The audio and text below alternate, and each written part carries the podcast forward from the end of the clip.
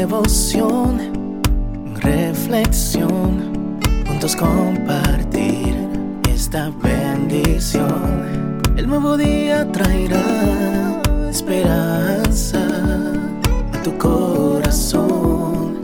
Qué bendición. Darwin Rodríguez, el podcast.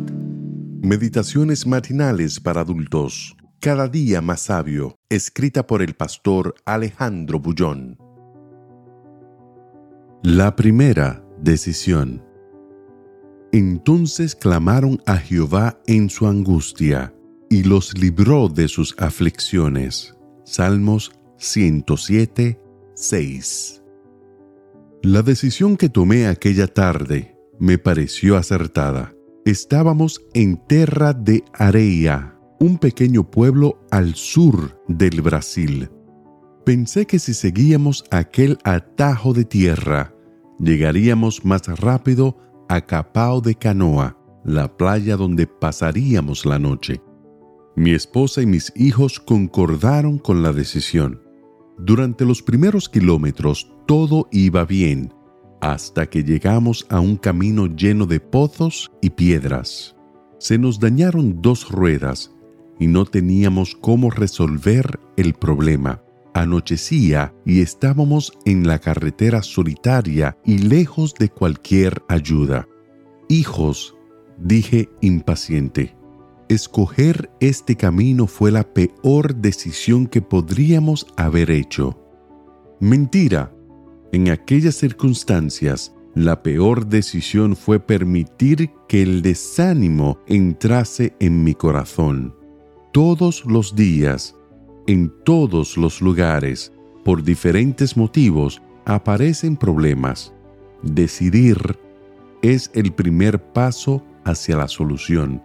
La decisión que tú tomes hoy en relación a cualquier obstáculo no es sobre lo que vas a hacer, sino sobre lo que vas a pensar.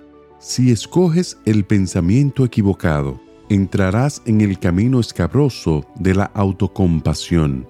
Si tú clamas a Dios y le permites que enriquezca tus pensamientos, estarás en condiciones de ver la solución del problema. ¿Cómo te libra Dios en la hora de la angustia?